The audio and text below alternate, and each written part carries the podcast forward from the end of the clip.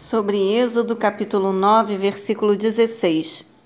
No entanto, foi precisamente por isso que te conservei em pé, para fazer-te ver o meu poder e para que o meu nome seja proclamado no mundo inteiro.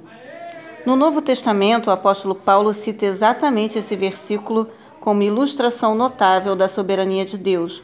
Romanos capítulo 9, do versículo 16 ao 19.